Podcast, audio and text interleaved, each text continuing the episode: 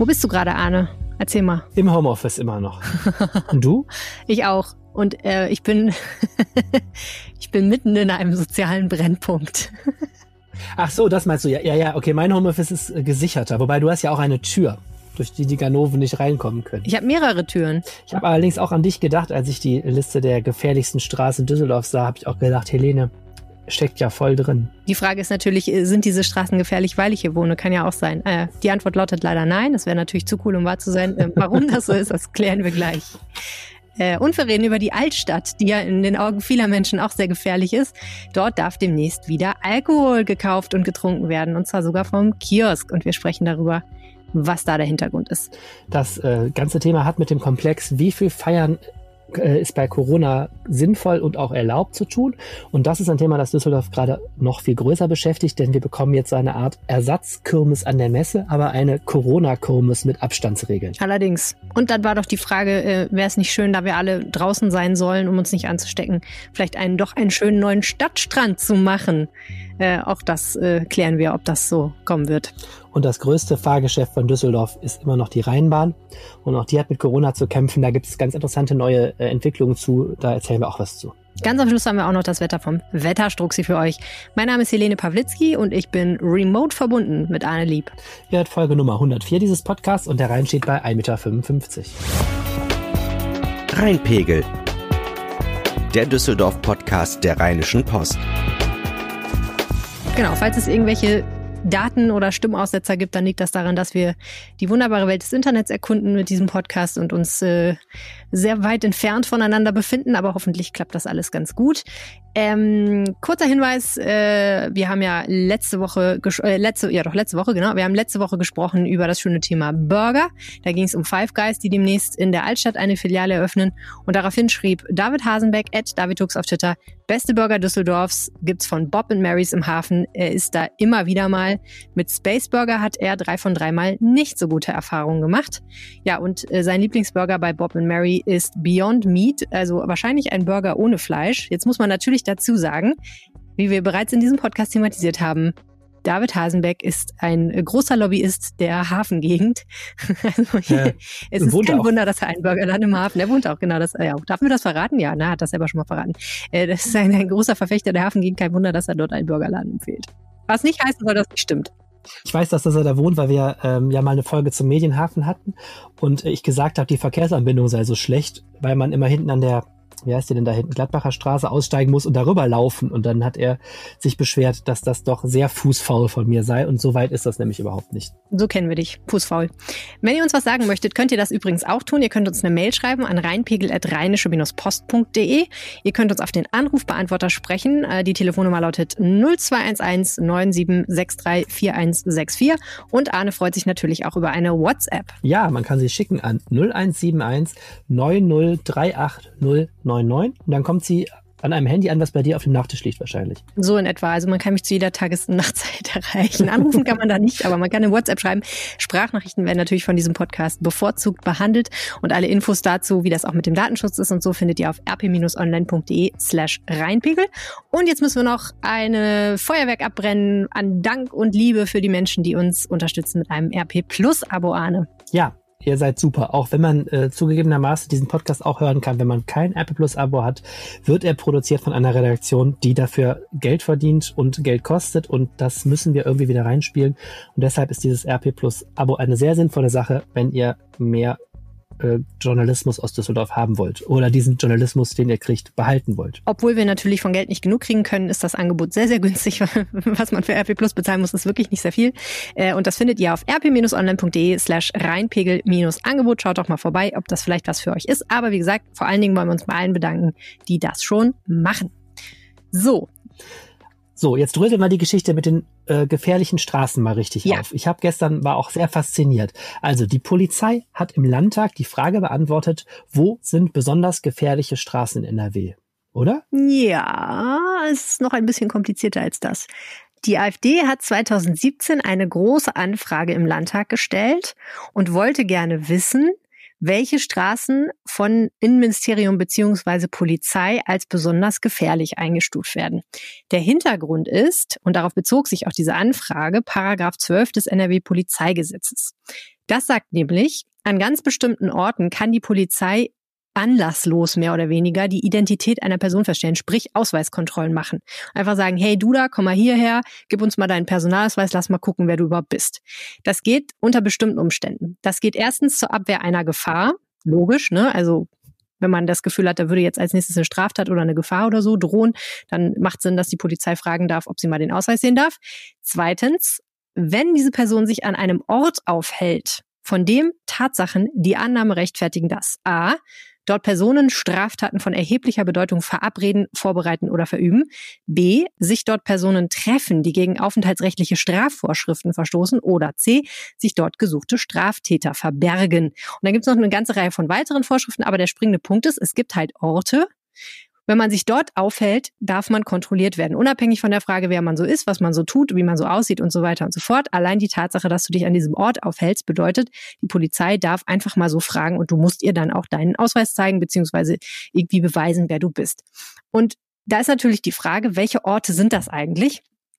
Das Innenministerium hat damals 2017 auf diese große Anfrage der AfD gesagt, ne, das möchten wir aber nicht. Wir möchten nicht die detaillierte Liste dieser Gebiete, in denen das äh, die Polizei so machen darf, rausgeben. Und zwar deswegen nicht, weil erstens natürlich ist ein bisschen schwieriger für die Polizei ist, äh, sagt zumindest äh, die Landesregierung, wenn potenzielle Straftäter ganz genau wissen, welche Orte denn solche Orte sind. Ne? Also mit anderen Worten, wenn ich weiß, Straße ABCD, da gibt es solche anlasslosen Kontrollen, dann gehe ich da vielleicht einfach nicht mehr hin, was dann bedeutet, vielleicht ist es dann auch schwieriger, diese Menschen zu erwischen.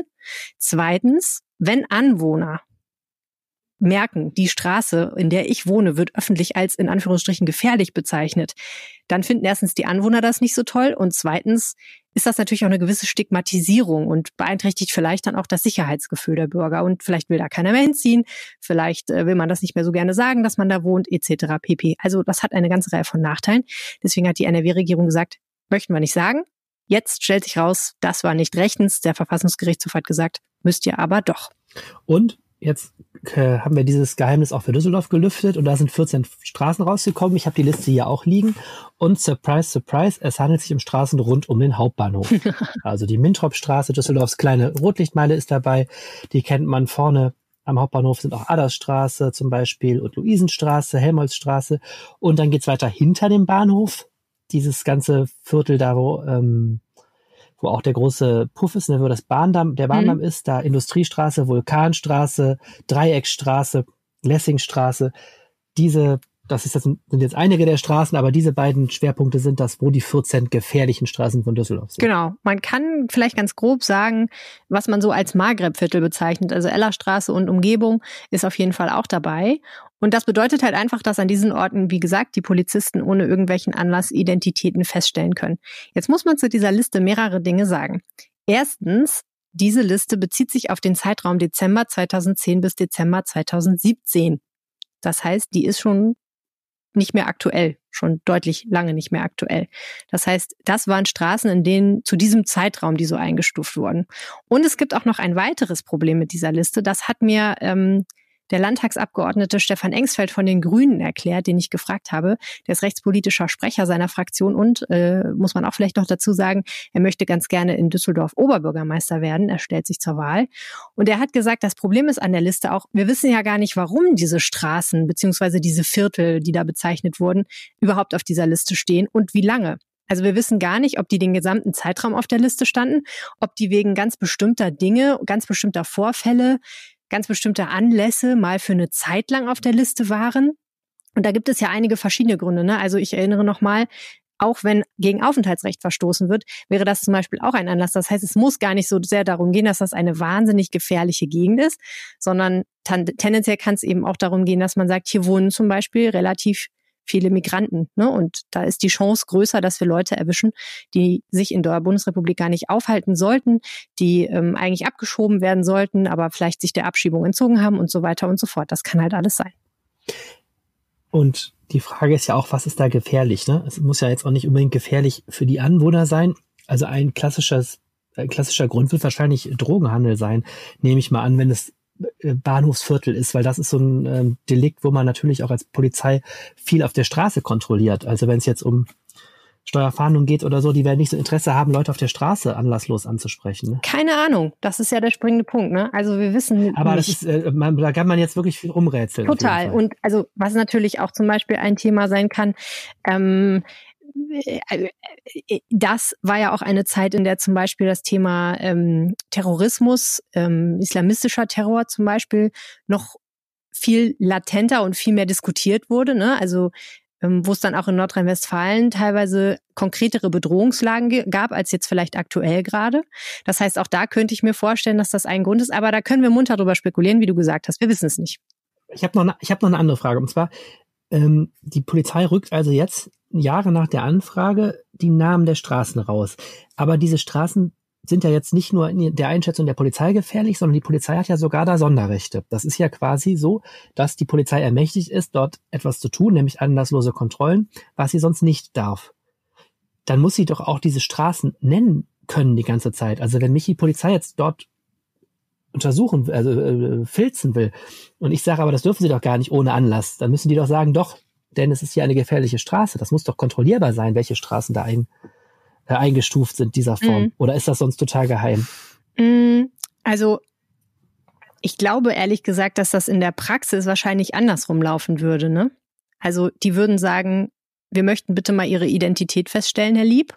Und Arne sagt aber, erstens habe ich meinen Personalausweis zu Hause liegen gelassen und zweitens möchte ich das aber nicht. Sagen Sie mir mal warum. Und dann gibt's wahrscheinlich eine längere Diskussion, an deren Ende du völlig in Nerv sagst, na gut, okay, dann fahren wir jetzt mit nach Hause und ich hole meinen Perso. Und du kannst dann halt hinterher natürlich auch Beschwerde ähm, nochmal erheben und sagen, wieso haben Sie das überhaupt gemacht? Begründen Sie mir das mal. Und dann kann natürlich auch ein Grund genannt werden. Da kann man ja auch sagen, in der Straße zu dem Zeitpunkt war das halt einfach so oder so. Ne? Aber das heißt nicht, dass eine vollständige Liste veröffentlicht wird. Nichtsdestotrotz ähm, auch darüber habe ich mit Stefan Engsfeld nochmal gesprochen, ist natürlich die Frage, wie geht man denn jetzt eigentlich in Zukunft mit dem Thema um? Denn was er auch beklagt hat und vielleicht auch nicht ganz zu Unrecht ist, so wie das jetzt gehandhabt wurde, also dass jetzt tatsächlich schlicht und einfach diese Liste veröffentlicht wurde und natürlich von zahlreichen Medien und auch von RP Online zum Beispiel und der Rheinischen Post aufgegriffen wurde, das führt ja tatsächlich zu dieser Stigmatisierung. Ähm, wir haben uns, muss ich sagen, im Artikel sehr bemüht, das einzuordnen und zu erklären, warum es jetzt zu dieser Veröffentlichung kam. Aber es ändert natürlich nichts an der Tatsache, das kann ich auch von mir selber sagen, als jemand, der in diesem Gebiet wohnt. Ähm, man liest das mit großem Interesse, man möchte gerne wissen, um welche Straßen dreht es sich. Und ich glaube, der eine oder andere wird sich da nicht so Gedanken drum machen, welchen Hintergrund das hat. Plus, man muss auch sagen, andere Medien, auch andere Düsseldorfer Medien, haben das Ganze, wie soll ich sagen, nicht ganz so äh, differenziert behandelt, sondern schreiben halt tatsächlich, oh hier, das sind die krassen, gefährlichen öffentlichen Straßen in Düsseldorf so.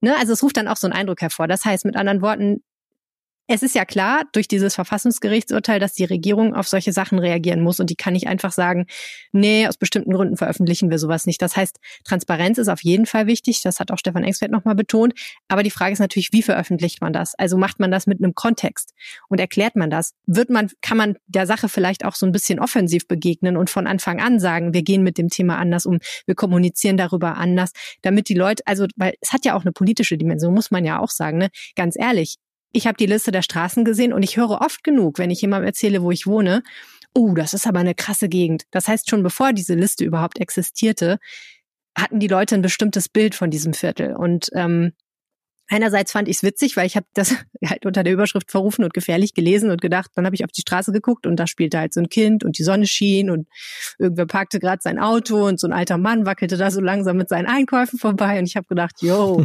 ihr tobt der Bärfrinne, ihr könnt ihr euch nicht allein auf die Straße wagen. Also der, mein Eindruck ist da ein ganz anderer. Ähm, es gibt natürlich schon Leute, die diese Viertel für ja, für tendenziell etwas gefährlicher halten, die vielleicht nicht hinter dem Hauptbahnhof rumlaufen würden, wenn es dunkel ist, so, ne? Also so oder so muss man ja sagen, vielleicht muss man politisch ja auch reagieren, wenn das Sicherheitsgefühl der Leute so ist, dass sie sagen, nee, äh, ich bin da nicht so glücklich mit. Es gibt tatsächlich Leute, die sich hier unsicher fühlen und das muss man natürlich eigentlich auch politisch adressieren. Man kann ja nicht einfach so tun, als wäre das nicht so. Äh, unabhängig von der Tatsache, dass es jetzt diese Liste gibt, bei der wir, glaube ich, alle ja, einer Meinung sind, dass sie nicht so hilfreich ist. So. Ja, total. Und es ist auch wirklich die, es ist, andererseits ist die Auswahl der Straßen auch so ein bisschen banal. Also wenn ich jetzt hätte raten müssen, es ist wie gesagt überall da, wo Rotlicht ist und das ist Bahnhofsviertel.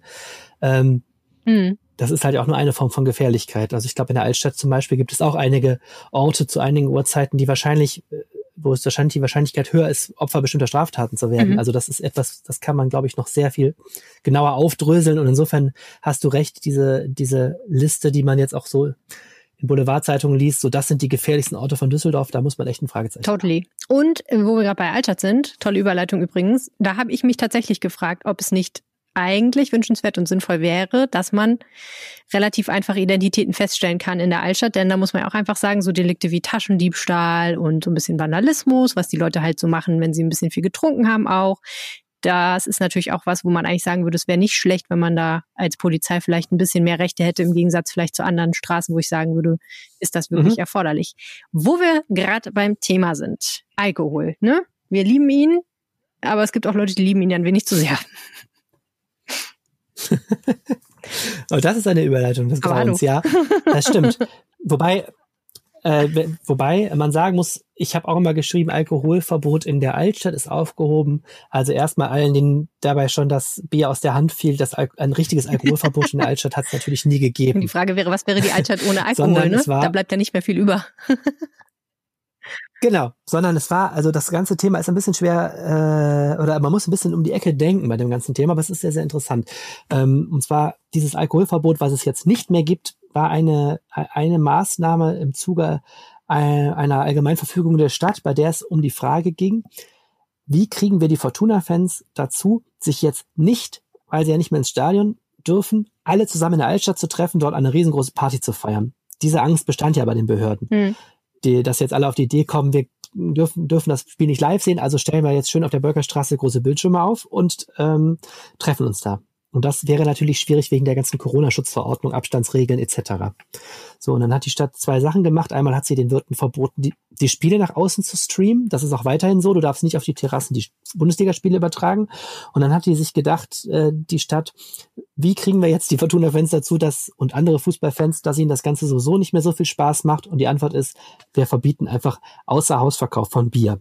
Hm. Also wir wollen nicht, dass die Leute alle sich am Bütchen ein Bierchen holen und dann in die Mitte der Straße stellen, sondern wir wollen, dass die sich, wenn richtig, auf Terrassen setzen von den ähm, Kneipen. Das ist auch weiter erlaubt und dort äh, oder auch reingehen und dort den Abstand wahren. Aber sie wollten halt vermeiden, also dass die Stadt Düsseldorf wollte vermeiden, dass die, dass die Fußballfans da jetzt einfach Bier kaufen können. Das fand die, das Unternehmen Rewe nicht so gut, weil die verkaufen natürlich auch Bier in ihren Supermärkten, hat dagegen Beschwerde eingelegt vor dem Verwaltungsgericht und Recht bekommen. So, und zwar ist die Begründung des Gerichts auch ganz interessant dabei. Das Gericht sagt eben, naja, eigentlich geht's ja nicht um den Alkohol. Also ob die Leute stockbesoffen sind, ist ja erstmal für Corona völlig egal. Wichtig ist, dass die, obwohl sie stockbesoffen sind, den Abstand einhalten. Und wenn die Stadt, Stadt möchte, dass sie den Abstand einhalten, dann soll sie auch bitte kontrollieren, dass sie den Abstand einhalten und nicht anfangen, den Einzelhändlern Vorschriften zu machen, ob die Bier verkaufen oder Mhm. nicht. So, und erst wenn alle anderen Dinge nicht funktionieren, dann sollte man auch mal über Bier nachdenken. Und das ist für die Stadt und auch die Polizei eine schlechte Nachricht, denn man hatte offensichtlich auch dabei in den Hintergedanken, dass ähm, Stadt und Polizei keine Lust und auch kein Personal haben, noch viel mehr zu kontrollieren. Denn wenn du dir vorstellst, die Altstadt ist jetzt voll mit Fußballfans, da eine Kontrolle zu machen, ob alle den Abstand halten, ist relativ personalaufwendig, denn da musst du mit einer gewissen Mannschaftsstärke hingehen, dass du überhaupt wahrgenommen wirst und ja auch sehr konfliktträchtig. Absolut. So, und jetzt ähm, sagt das sagt aber eben das Gericht, genau das muss passiert werden oder sogar, äh, muss passieren, oder sogar, wenn herauskommt, die Bolkerstraße ist polizeilich nicht mehr äh, Corona-frei zu halten, dann könnte man zum Beispiel dort eine Sperrzone einrichten, sagt das Gericht. Was heißt das? Also man könnte sogar so hergehen, ja, man könnte hergehen und sagen, okay, Freunde, samstags ab 15 Uhr darf keiner mehr in die Boah, Altstadt. das wäre krass, ne?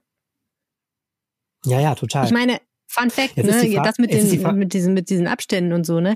Ich meine, einer, wer, wer immer schon mal auf der Rheinpromenade war in den letzten Wochen, wo es ja schönes Wetter war und so, der hat ja auch gesehen, dass das mit dem Abstand so eine Sache ist. Also auch auf der, auf der ähm, Treppe da am Rheinufer, ähm, am Burgplatz gab es ja das ein oder anderen Mal Hinweise auch vom Ordnungsamt und auch ein Absperrband, weil einfach so viele Leute sich da hingesetzt haben und die Abstände da nicht eingehalten wurden. Ähm, ich selber habe es beobachtet am Ürige, wo an Christi Himmelfahrt Mhm. halt wirklich der Teufel los war. Also es ist so eine Sache mit den Abständen und so, ne?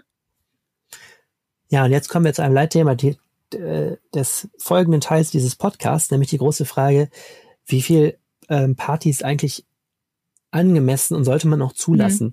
Denn es ist kein Geheimnis, dass die Altstadtgastronomen ein riesen, riesen Problem haben momentan, denn die dürfen zwar wieder öffnen, aber die Lust der Menschen mit Maske und an desinfizierte Tische und Adresse zu hinterlassen und was alles ähm, da jetzt momentan nötig ist, die Lust der Leute jetzt momentan in Gastronomie zu besuchen, ist natürlich noch viel geringer, als sie das vor Corona war. Ja.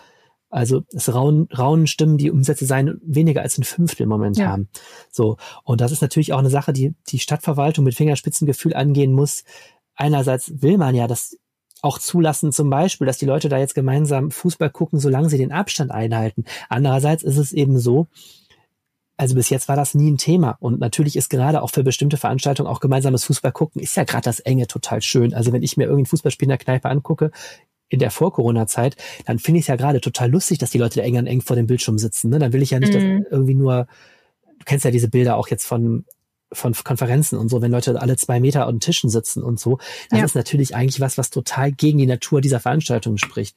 Und ähm, das ist eben auch was, was man bei diesen Verordnungen bedenken muss.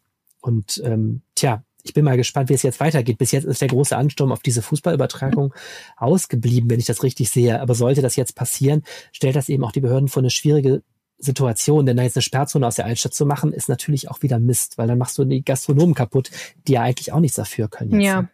Ja, also äh, ein paar Gedanken dazu. Ich glaube halt schon, dass sich über die Zeit die Situation sehr, sehr langsam wieder normalisieren wird und wir auch alle ein Verhalten entwickeln werden, um also was irgendwie so hoffentlich den Grad schafft zwischen wir wollen weiter Spaß haben, aber wir wollen auch uns nicht unbedingt anstecken beziehungsweise andere Menschen gefährden. Das heißt, das, ich glaube, das ist nichts, wo man jetzt mit dem Finger schnippt und sagt, so machen wir das jetzt, sondern das wird sich, glaube ich, einfach so ein bisschen rausschälen. Man muss aber natürlich auch sagen, ich persönlich habe auch äh, jetzt auch gerade nachdem diese Diskussion um Aerosole, also diese winzig kleinen, allerfeinsten Tröpfchen, die man einfach ausatmet, ohne dass man jetzt groß spuckt oder niest oder so, äh, die dann um einen herum so in der Luft schweben und die in Innenräumen zumindest sehr, sehr lange in der Luft sind und von denen zwar noch nicht bewiesen ist, dass sie Coronaviren in erheblicher Menge enthalten können, aber von denen man schon ausgeht, dass sie auch dazu beitragen, dass sich dieses Virus weiter verbreitet. Also nach dieser ganzen Debatte habe ich so gedacht, ja, okay, also ich würde so gerne mal wieder essen gehen. Ich würde sehr gerne in die Kneipe und ehrlich gesagt, ja, als jemand, der immer friert, möchte ich eigentlich auch nicht den ganzen Sommer, egal wie scheiße das Wetter ist, draußen sein müssen. Aber auf der anderen Seite scheint es mir aktuell so, als wäre das tatsächlich, wohin die Reise geht, nämlich dass Biergärten, draußen Gastronomien und, muss man auch sagen, die Altstadt in gewisser Weise ähm, nur dann funktionieren, also gut funktionieren werden, weil ein, ein einfach unter freiem Himmel ist und da das Ansteckungsrisiko deutlich geringer ist, als wenn man irgendwie selbst mit Abstand in einem geschlossenen Raum ist, wo man, muss man ja auch sagen, nicht alle Fenster aufmachen möchte die ganze Zeit. Das ist ja auch irgendwie nicht Sinn der Sache, dass da immer Durchzug ist. Ne? Also ich glaube, dass das wird noch eine spannende Geschichte und ich glaube, dass Außengastronomie ein ganz großes Ding wird. Und ja, und dann ist so ein bisschen die Frage, wie gewöhnen wir uns da alle dran? Ähm, was ich aber auch noch mal wissen wollte, nachdem ich deinen Artikel dazu auch gelesen habe, da habe ich irgendwie das Gefühl gehabt, das Ganze hat noch eine weitere Vorgeschichte. Also ich hatte so ein bisschen das Gefühl und die Frage in mir, ähm, war das jetzt vielleicht auch einfach so ein bisschen so, dass die Stadt und die Polizei und das Ordnungsamt gedacht haben, es wäre doch eigentlich ein schöner Anlass, mal was einzuführen, was wir eigentlich schon die ganze Zeit wollen, nämlich dass nicht so fürchterlich viel Alkohol in der Altstadt verkauft wird, was die Leute dann also quasi die Wodkaflasche am Hals die Straße runtergehend trinken sondern dass sie lieber in die Brauhäuser gehen, ähm, weil das ein bisschen kontrollierbarer ist. Berühmte Weg, Wegbier. Ja, ja. Das berühmte ich Wegbier. Liebe es auch. Ja, das Ganze hat eine Aber für manche lange Leute ist es halt, wie gesagt, die Flasche Weg, klarer Schnaps und dann ist vielleicht dann nicht so optimal. naja, hm, gibt's auch. Das Ganze hat eine lange Vorgeschichte. Ich ähm, kann, man kann es so zusammenfassen, die Altstadt ist eine große Party-Hölle, äh, aber soll es eigentlich auch immer nicht so richtig sein. Und deswegen gibt es immer wieder Versuche, das zu regulieren. Und eine Idee, die immer wieder aufkommt, ist diese Kioske zu, zu regulieren, die das Bier verkaufen. Einerseits geht es da um Jugendschutz, weil ähm, es immer wieder bekannt wird, dass da äh, teilweise mhm. sehr viele Augen zugedrückt werden, wenn es um das Alter der ähm, der, der Menschen geht, die da Bier oder Schnaps kaufen. Das ist ja auch immer ein Thema zum Beispiel an Altweiber, dass du da 14-Jährige siehst, die alle eine Flasche Apfelkorn in der Hand haben, wo du dich auch fragst, wo haben die die her? Und die haben die natürlich nicht in irgendwelchen Restaurants gekauft, sondern irgendwo ne, in dem Bereich Kiosk. Und das andere mhm. ist eben, dass man immer vermeiden will, dass in der Altstadt solche wilden Menschenansammlungen kommen. Stichwort Treppe mhm. Burgplatz ist ja immer wieder so ein Punkt, wo es schwierig wird. Ähm, und da wird immer wieder versucht, mal gegen die Kioske vorzugehen, aber bis jetzt hat sich, da haben sich die Behörden da, wenn ich es recht im Kopf habe, eher immer eine blutige Nase geholt, weil das ist eben legal, an einem Kiosk Alkohol zu verkaufen, ähm, solange man den Jugendschutz ein, äh, einhält. Und bis jetzt war das immer rechtlich wackelig. Und auch dieses jetzt vorliegende äh, dieser jetzt vorliegende Beschluss des Verwaltungsgerichts zeigt ja auch nochmal deutlich, die Hürden sind relativ hoch, den Leuten da ihr Geschäft zu vermiesen. Da muss das schon ziemlich klar begründen können. Ich meine jetzt nicht die Diskussion auf, warum Alkohol erlaubt ist und manche andere Drogen nicht, ne? Nein, nein, aber das eben warum Alkohol unterwegs erlaubt ist, äh, nicht erlaubt sein soll, aber eben Alkohol in Kneipen dann doch, denn wir wissen alle, zum Erfolgsrezept der Altstadt gehört durchaus der Verkauf von Alkohol, auch in geschlossenen Räumen. Ja, ich meine, das könnte ich ja noch nachvollziehen, ne? dass man argumentiert, wenn das Ganze, und das gibt's ja ehrlich gesagt in vielen rechtlichen Bereichen, zum Beispiel Glücksspiel oder so, wenn das Ganze in einem ganz bestimmten Rahmen stattfindet, wo auch eine gewisse soziale Kontrolle stattfindet, ist das was anderes. Also mit anderen Worten, wenn da ein Wirt ist, der sich das anguckt, wie du so trinkst, wie du dich so verhältst, der vielleicht auch irgendwann sagt, weißt du was, jetzt gibt's nichts mehr oder bei mir gibt's jetzt nichts mehr, ist das ja was anderes, als wenn du an einem Kiosk eine Flasche kaufst und die halt trinkst und auf der Straße rum marodierst. Das muss ja nicht so sein. Ich meine, ich kaufe mir auch am Kiosk eine Flasche Bier und gehe durch die Gegend. Ne? Will ich jetzt gar nicht, echt überhaupt nichts gegen Saufen und so. Aber ich finde halt, da kann man schon argumentieren, dass das ein Unterschied ist. Nur was ich halt immer lustig finde an dieser Debatte ist, dass halt Alkohol, da wird halt nicht dran gerührt. Ne? Wobei man ehrlich sagen muss, ähm, es gibt Menschen, die so schlimm krank sind wegen Alkohol, dass man schon mal drüber nachdenken könnte, ob das denn alles so richtig ist, beziehungsweise andersrum, ob bestimmte Sachen, Substanzen wie zum Beispiel jetzt Marihuana und so, Cannabis, ähm, also ich finde das manchmal ein bisschen unverhältnismäßig. Ich will jetzt gar nicht für, für, für die Legalisierung von Cannabis irgendwie argumentieren oder aber für ein Alkoholverbot, weil ich auch nicht glaube, dass das funktionieren würde.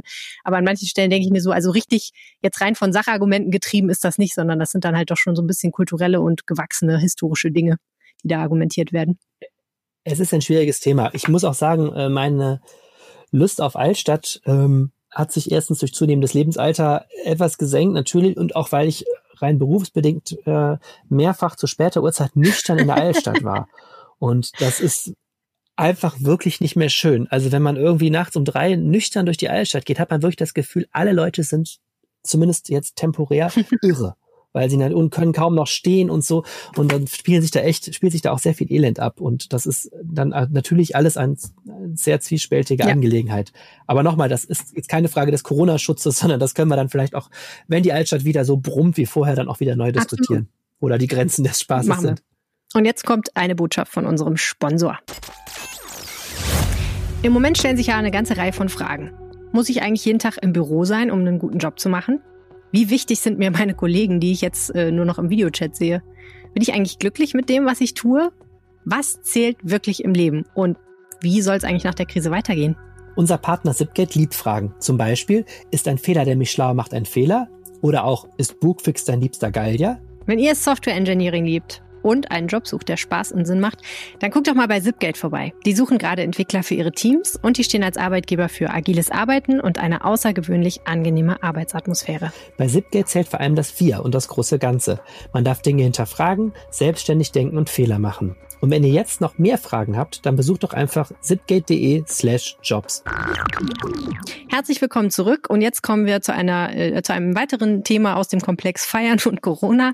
Nämlich, wir haben ja schon darüber gesprochen, dass Outdoor-Feiern besser funktioniert als Indoor-Feiern. Und dazu gibt es zwei Dinge, die man vielleicht in Erwägung ziehen könnte. Eins davon haben wir schon, nämlich ganz viele verschiedene Stadtstrände. Und jetzt sollte eventuell noch einer dazukommen, Arne. Wer, wessen Idee war das denn? Ah, die Idee ist gar nicht so neu. Ähm, sie kommt aber jetzt wieder auf, weil du hast es gerade schon angesprochen, Außengastronomie jetzt in Corona-Zeiten total ähm, angesagt ist und weil es eben auch eine Fläche gibt, die ganz interessant ist. Und zwar ist ja der Vater oder die Mutter aller Stadtstrände in Düsseldorf das Monkeys Island. Das war ein Stadtstrand, der befand sich im Medienhafen und zwar da, wo heute das Hyatt Hotel steht, an der Hafenspitze und war der totale Renner. 2006 war, glaube ich, das letzte Jahr, wo der auf war ich meine, den gab es zwei Jahre lang. Da wurde damals Sand aufgeschüttet, Liegestühle hingestellt und die halbe Stadt pilgerte dahin. Und seitdem ist ja in Düsseldorf diese Diskussion, wo finden wir ein neues Monkeys Island? Äh, und das ist die Diskussion, aus der auch diese Stadtsteine in der Innenstadt entstanden sind, die ja sehr umstritten sind äh, darin, ob sie die Erwartung erfüllt haben. So, und jetzt hat sich der, einer der Gründer des Monkey Island, mhm. der Gastronom Rainer Wengenroth zu Wort gemeldet, hat gesagt, Freunde, ich könnte euch ein neues Monkeys Island machen und wenn ihr mir die äh, Erlaubnis gibt, mache ich euch das sogar noch in diesem Sommer. Und zwar wieder im Medienhafen, aber an einer etwas anderen Stelle, eine andere Landzunge, die sich dort befindet, nämlich das Ende der Kesselstraße. Dort soll ein großes mhm. Gewerbegebiet mhm. gerade entstehen und eigentlich war die Idee, dass es erst einen Stadtstrand geben soll, wenn das fertig ist. Jetzt stellt sich aber heraus, wie das so ist bei Projektentwicklung. Das dauert alles noch ein bisschen und Wengenroth sagt, nicht ganz zu Unrecht, da wäre ja mindestens nur drei bis fünf Jahre Zeit, wo ich doch so einen schönen Strand dahin basteln könnte. Wir könnten, weil das sehr groß da ist, Abstandsregeln bewahren. Schön, jeder schlürft seinen Drink in zwei Meter Entfernung zur nächsten Gruppe und hätten ein tolles Sommerevent in einem Sommer, wo vielleicht wenige Leute dann doch in Urlaub fahren, obwohl es jetzt ja teilweise auch wieder geht und wo der Wunsch, sich draußen zu treffen, sehr groß ist. Mhm. Jetzt ähm, muss man natürlich sagen, wer das Theater kennt, was wir bisher mit dem Thema Stadtstrand hatten, nämlich ein ewiges Hin und Her. Kommen Sie, werden Sie kommen, wann kommen Sie endlich, wie sollen Sie aussehen? Oh, Sie gefallen uns doch nicht, etc. pp. Der hätte schwer mit den Ohren geschlackert, wenn das jetzt innerhalb äh, von, äh, weiß ich auch nicht, sechs Wochen mit handstreichartiger Geschwindigkeit sozusagen Wahrheit geworden wäre. Genau.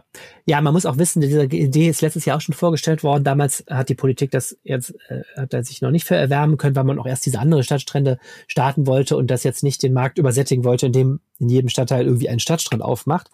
Und man muss auch wissen, also diese Idee, dass das jetzt kommen könnte, die hat zuerst äh, eine Boulevardzeitung jetzt wieder aufgeworfen.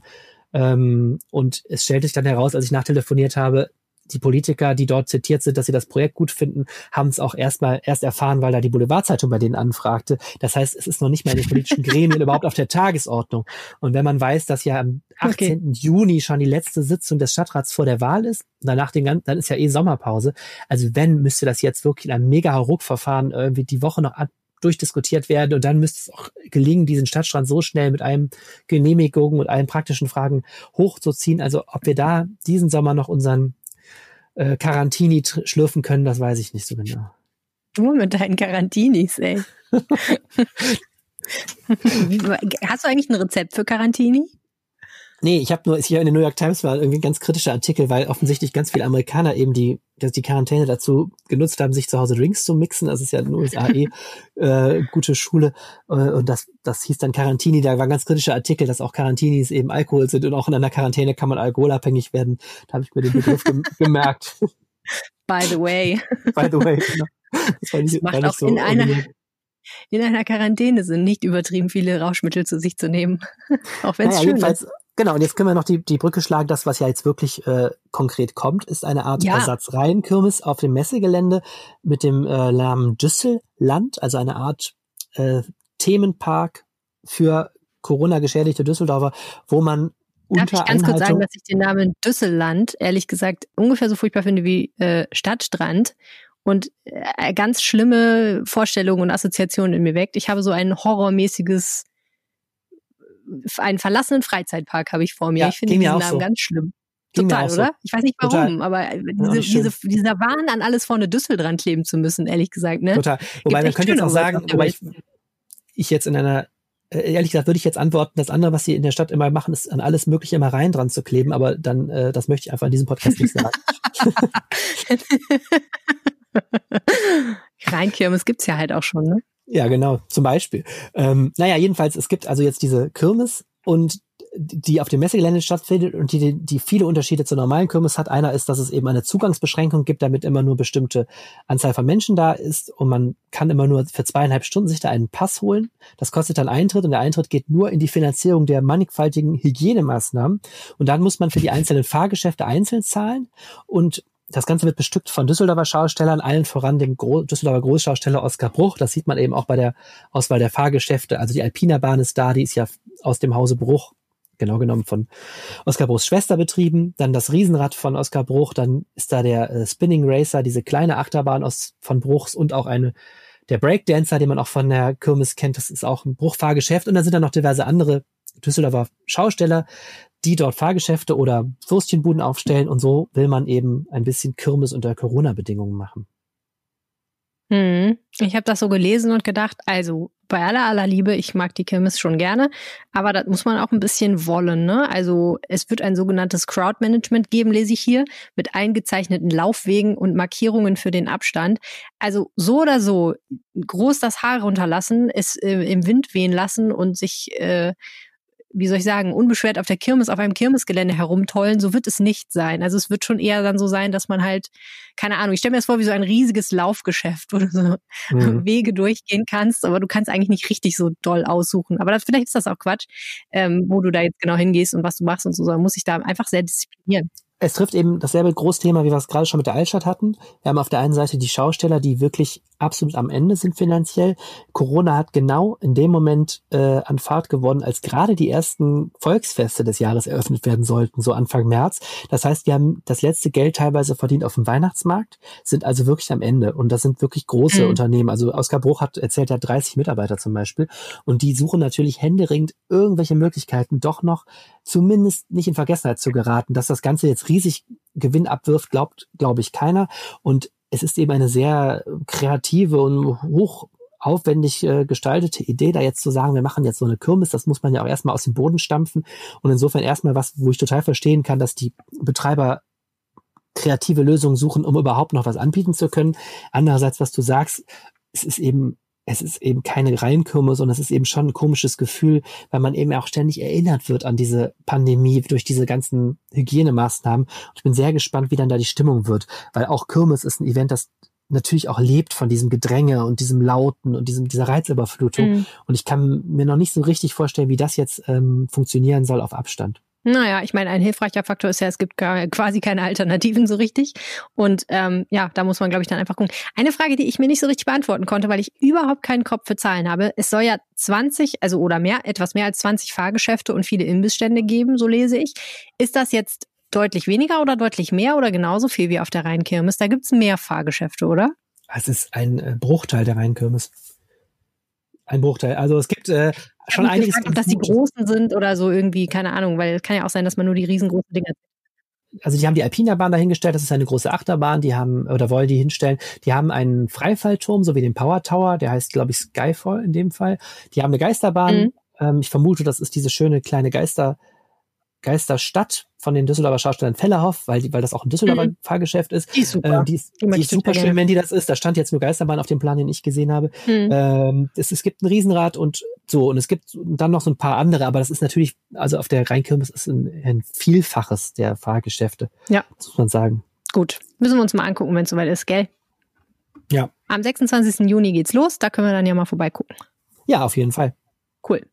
Apropos Fahrgeschäfte, du hast es ja schon gesagt, die Rheinbahn bezeichnet sich ja alljährlich gerne zur Rheinkirmes öffentlichkeitswirksam als größtes Fahrgeschäft Düsseldorfs. Und natürlich muss man sagen, rein von der Menge der Leute, die sie jeden Tag transportiert, ist sie das auch. Und zwar sogar jetzt. Aber so richtig Überflutung ist da nicht angesagt. Äh, ganz lange waren die Leute natürlich sehr skeptisch, was Bus und Bahn angeht. Jetzt wird es, glaube ich, langsam besser, ne? Ja, wobei es gibt immer noch die behördliche äh, Empfehlung, nur dann Bus und Bahn zu fahren, wenn man muss. Mhm. Und äh, schon das allein ist natürlich für den ÖPNV ein wahnsinniger Rückschlag, der wahrscheinlich auch noch auf Jahre äh, wirken wird, ne? dass die Leute jetzt auf einmal behördlicherseits gesagt kriegen, Bus und Bahn sind tendenziell äh, Einrichtungen, bei denen man sich mit tödlichen Viren oder potenziell mhm. tödlichen Viren anstecken kann. Äh, das ist etwas, was die Rheinbahn schwer trifft. Es gibt die Maskenpflicht ja immer noch dort und äh, das ist für die Rheinbahn eine ganz, ganz schwierige Situation. Äh, die hatten im April ungefähr ein Viertel der Fahrgäste, die sie im April des Vorjahres hatten. Jetzt sind sie ungefähr wieder bei der Hälfte, sagt die Rheinbahn selber. Wenn ich mir so Züge, die an mir vorbeifahren, angucke, muss ich sagen, ich würde fast schätzen, es ist immer noch weniger. Aber das ist ähm, auch jetzt, also das kann man jetzt, glaube ich, nicht so genau auch potenzieren, wie das jetzt sich, äh, Herrgott. Hm. Ich glaube, das kann man jetzt auch noch nicht so genau äh, bemessen. Das wird sich, glaube ich, am Jahresende dann auch in der Bilanz nochmal zeigen. Ja. Also die Rheinbahn hat äh, durch Corona in alle Richtungen zu kämpfen. Einerseits müssen die die Schutzmaßnahmen durchsetzen, also Züge desinfizieren. Sie müssen gucken, dass ihr Personal geschützt wird, haben da auch Mitarbeiter natürlich aus dem Dienst nehmen müssen erstmal, die zu Risikogruppen gehören. Und gleichzeitig äh, haben die einen massiven Einbruch an Fahrgästen, was eben auch bedeutet, einen massiven Einbruch an Erlösen eine Sache, die jetzt gemacht werden soll. Die Rheinbahn will die Busse so umbauen, dass die Fahrer endlich hinter einer Scheibe sitzen und dadurch geschützt sind. Äh, das soll zur Folge haben, dass man die vordere Tür wieder aufmachen kann. Bis jetzt ist ja da so vor der vorderen Tür so eine so eine Folie geklebt, ne, mhm. damit man da nicht durchkommt als Was Fahrgast. jetzt auch nicht so ein Problem ist, wenn nicht so viele Leute einsteigen wollen, braucht man die Tür ja gar nicht unbedingt.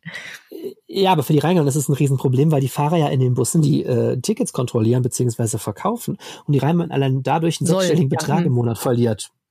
Sollen, ja, mhm, genau. Ja. Und jetzt wollen die, wollen die die Busse so umrüsten, dass die Fahrer endlich wieder kontrollieren können, weil offensichtlich die äh, Moral der Menschen sich Fahrscheine trotzdem zu kaufen etwas zu wünschen übrig. Hm, woran kann es liegen? Ja, klar, macht Sinn. Also, äh, ja, und wir erinnern uns, ähm, Düsseldorf, wir hatten ja mal das Thema Verkehrswende, ne? Also so, wir wollten eigentlich ganz gerne, dass die Leute weniger Auto und mehr ÖPNV fahren, weil wir ja dieses kleine Problem mit der Luftreinheit haben, diese Messstationen, die immer so böse Werte ausspucken, die dazu führen, dass äh, ein Dieselfahrverbot am Horizont dreute, weswegen wir alle äh, Maß unter Maßnahmen wie der Umweltspur mehr oder weniger leiden mussten.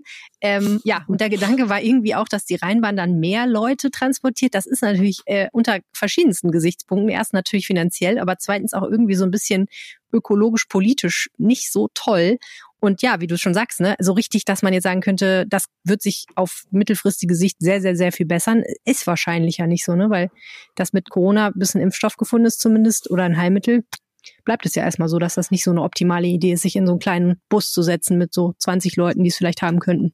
Ja, das ganze Thema Verkehr und Corona ist ein sehr, sehr interessantes. Ähm, einerseits stellt sich die Frage, äh, wie stellt sich der ÖPNV auf, auch jetzt in den nächsten Monaten? Was passiert, wenn es jetzt nochmal einen Lockdown gibt? Lässt man die Züge dann weiterfahren? Die Rheinbahn ist ja total kritisiert worden, weil sie an der schlimmsten Lockdown-Phase ihren Betrieb äh, eingeschränkt hat und nach Samstagsfahrplan gefahren ist. Da sagten Kritiker, das hat dazu geführt, dass die Menschen, die fahren mussten, viel enger zusammenstanden oder saßen in den Fahrzeugen. Äh, und dann, dann ist auch die Frage, droht uns jetzt im Herbst, wenn die Menschen wieder in die Büros kommen, aber immer noch nicht Bus und Bahn nutzen, droht uns dann ein totaler Stauinfarkt, weil immer mehr Leute mit dem Auto wieder einpendeln. Und das, was wir erreicht haben in den letzten Jahren in Sachen Verkehrswende in Düsseldorf, dass alles jetzt wieder zurückgedreht wird. Also das Corona trifft alle Lebensbereiche und im Verkehr ist es sehr, sehr interessant. Ähm, dass ich habe jetzt einen Vortrag diese Woche vom Rheinbahn-Chef Klaus Klar gehört im Ordnungs- und Verkehrsausschuss zu Corona. Da waren diese Sachen eben noch gar kein Thema. Die Rheinbahn ist extrem beschäftigt damit, jetzt unter diesen Bedingungen den Betrieb vernünftig zu organisieren. Es steht auch jetzt ein bisschen äh, zur Debatte, ob die Taktausweitungen, die geplant sind, jetzt im Herbst, ob die so erfolgen sollen, wie geplant war. Und das ganze Thema wird aber den Verkehr und die Rheinbahn im Speziellen noch ziemlich lange beschäftigen. Hm. Bleibt abzuwarten, wie es so schon heißt. Wer etwas für die Rheinbahn tun soll, das muss ich vielleicht noch dazu sagen. Klaus Klar sagt, wir kämpfen um unsere Abonnenten. Also die haben natürlich Angst, dass sehr, sehr viele Menschen jetzt ihr Abo kündigen. Das wäre oh, einerseits. Jetzt habe ich ein schlechtes Gewissen, Arne. Hast du das schon getan? Ja, ich meine nicht wegen Corona, muss ich sagen, sondern einfach, weil ich ähm, festgestellt habe, dass ich im Sommer sehr viel mehr Fahrrad fahre und dann lieber mal ein Viererticket kaufe, als jetzt ein Abo zu haben, mhm. was sich einfach deswegen, nicht mehr lohnt für mich. Aber jetzt habe ich ein schlechtes Gewissen. Deswegen habe ich mein Abo auch gekündigt. Die Haupt, äh, das ist das Hauptkonkurrenzding der Rheinbahn, ist ja überhaupt nicht das Auto momentan, sondern das Fahrrad. Ich habe genau aus demselben Grund mein, mein Abo auch gekündigt, weil ich dachte, äh, ich bräuchte eigentlich ein Winterabo weil im Sommer mhm, fahre ich viel zu wenig genau. und das bietet die, die Rheinbahn nicht an. Also liebe Rheinbahn, könnt ihr doch vielleicht mal machen. Aber Klaus ja, hat eben gesagt, wir kämpfen darum, dass die Kunden jetzt nicht alle ihre Abos kündigen, weil ich denke mal, wenn die einmal weg sind, sind die schwerer wieder zurückzukriegen. Ja, das stimmt. Ich meine, das wäre halt der Punkt. Ne? Ich habe auch gedacht, hm, okay, was jetzt passieren wird, ist erstens, es wird ewig dauern, nachdem ich endlich mal auf die Idee gekommen bin, dass es ja Sommer wird und so. Es wird erstens ewig dauern, bis das Abo tatsächlich ruht, beziehungsweise abgestellt ist. Und zweitens, dann werde ich viel zu spät wieder auf die Idee kommen, dass ich es jetzt wieder haben möchte. Das heißt, wenn es einen Automatismus gäbe oder irgendwie eine einfache Möglichkeit, so wie bei zum Beispiel Zeitungsabos oder so es ja auch gibt, dass man sagt, von dann bis dann brauche ich das nicht, kann das bis dann mal ruhen und dann kann es aber automatisch wieder zurückkommen. Das wäre eigentlich für mich optimal. Und das würde auch dann wahrscheinlich eher dazu führen, dass ich es wieder aufnehme. Ich könnte mir vorstellen, wenn man es einmal gekündigt hat und dann denkt man sich, hm, muss ich es jetzt eigentlich wirklich im Winter, ach, weiß ich jetzt auch nicht, habe ich vergessen, mache ich dann doch nicht und so. Also, keine Ahnung. Ich wäre, eine, toll, wäre eine Option. Ich fände es toll, ein Schlechtwetter-Abo.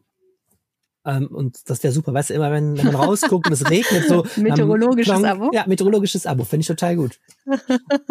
ja, äh, wo wir gerade beim Thema sind. Wir haben auch noch das Düsseldorf-Wetter für euch am Ende dieser Rheinpegel-Folge von unserem Freund Wetterstruxi Jens Strux. Here goes. Hallo und herzlich willkommen zum Wochenendwetter. Ich bin der Wetterstruxi und wir schauen uns einmal das Wetter für die kommenden Tage bzw. für das kommende Wochenende an. Und wir machen mal einen ganz, ganz kurzen Rückblick, denn ähm, der nun bald abgelaufene Mai ist einer der trockensten Mai, die ähm, wir bisher so seit Wetteraufzeichnungen erlebt haben. Ähm, und dementsprechend trocken sind die ganzen Böden. Und ähm, daran wird sich jetzt auch in der nächsten Zeit erstmal relativ wenig ändern, denn es bleibt weiterhin relativ trocken. Am Freitag. Erwartet uns sehr viel Sonne. Wir werden kaum Wolken am Himmel sehen. Eventuell zum Abend mal hin so ein paar hohe Wolkenfelder. Aber alles halb so wild und die Temperaturen liegen bei 7 bis 22 Grad. Der Samstag wird eventuell etwas wolkenreicher. Das wird sich so ähm, eventuell zum Abend hin dann etwas wolkenreicher gestalten. Ähm, ich gehe aber eher davon aus, dass der Tag meist sonnig bleibt und die Temperaturen steigen auf bis zu 22 Grad an. Der Sonntag wird uns deutlich mehr hohe Wolkenfelder bringen, sodass der Himmel uns so leicht milchig vorkommt und die Temperaturen liegen dann bei bis zu 21 Grad. In der neuen Woche werden die äh, Temperaturen langsam ansteigen, ähm, sodass wir Werte bis 27 beziehungsweise von 27 bis 30 Grad maximal erreichen werden. Und es wird zunehmend schwüler.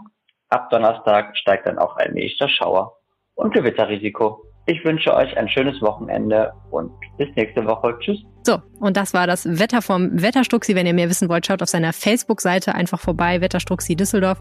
Und ja, das war der Rheinpegel für diese Woche. Und jetzt, lieber Arne, haben wir noch eine Bitte an unsere geschätzten Hörerinnen und Hörer. Und es geht nur um eine Sache. Erzählt irgendjemandem von uns. Egal wem. Und möglichst positiv. Oder ist es egal?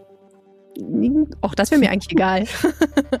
Hauptsache, ihr sucht euch irgendjemanden, idealerweise natürlich jemanden, der Düsseldorf kennt und liebt oder sich in irgendeiner Form für die Stadt interessiert und ihr sagt ihm einfach, dass es diesen Podcast gibt. Das, das wäre super. Und ihr könnt auch gerne sagen, dass die von zwei Laberköppen gemacht werden, die keine Ahnung haben. Aber vielleicht hört derjenige ja trotzdem rein. Wer weiß. Wer weiß. Okay, und ähm, wenn ihr demjenigen irgendwas sagen wollt, könnt ihr ihm sagen, es gibt diesen Podcast in jeglicher Podcast-App, es gibt ihn auf Spotify. Und wenn man mehr zu dem Thema wissen will, was wir eigentlich so machen, wer wir sind, kann man auf rp-online.de slash reinpegel vorbeischauen. Das war's von uns diese Woche. Herzlichen Dank fürs Zuhören. Tschüss. Tschüss. Mehr im Netz. Alle Nachrichten aus der Landeshauptstadt findet ihr auf rp-online.de slash Düsseldorf.